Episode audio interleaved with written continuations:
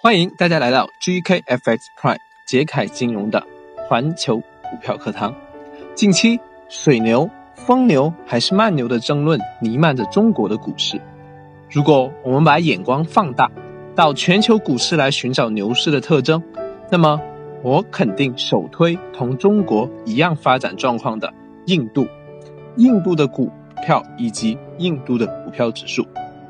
印度，在我们印象当中，印度有惊人的阅兵式，还有绚丽动人的宝莱坞电影。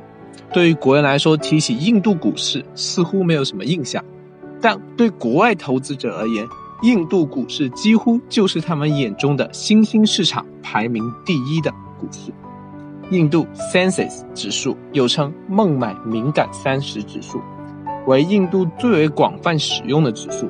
是投资印度的重要参考指标，由孟买交易所发行。另一个知名的印度股票指数是印度五十，给大家带来一个惊人的事实：印度股市的涨幅其实是在很长一段时间超过美股的。发达国家市场的慢牛典型就是美国股市。如果我们将美股和印度股市对比，我们惊讶地发现，印度股市的涨幅明显大于美股。以二零零九年计算，印度股市上涨了百分之三百六十，高于标普的约百分之二百四十。也就是说，印度股市的涨幅是标普的一点五倍。如果时间再延长到二零零一年，从那时候到现在，印度股市上涨超过了八倍。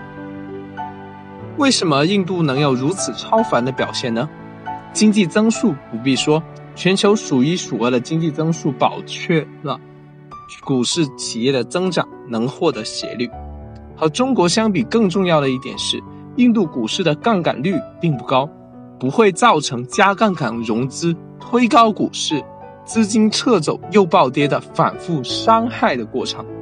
缓慢的斜率上涨可以增加外来资金，做大增量而不是存量。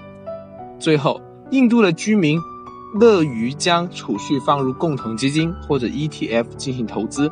而不是散户炒个股。投资印度的方式主要有海外 ETF 投资、期货股票指数投资以及 QDII 基金投资。具体而言，投资者可以购买印度股指的 ETF。目前市场上有三个安硕公司打造的 ETF。期货主要是购买新加坡交易所推出的印度五十股指期货进行投资。国内投资者还可以选择。QDII 基金进行投资，可以说之前我们不了解印度，现在我们了解印度之后，还会发现投资印度这个新兴市场是非常便利的。本期就到这里，谢谢大家，下期再会。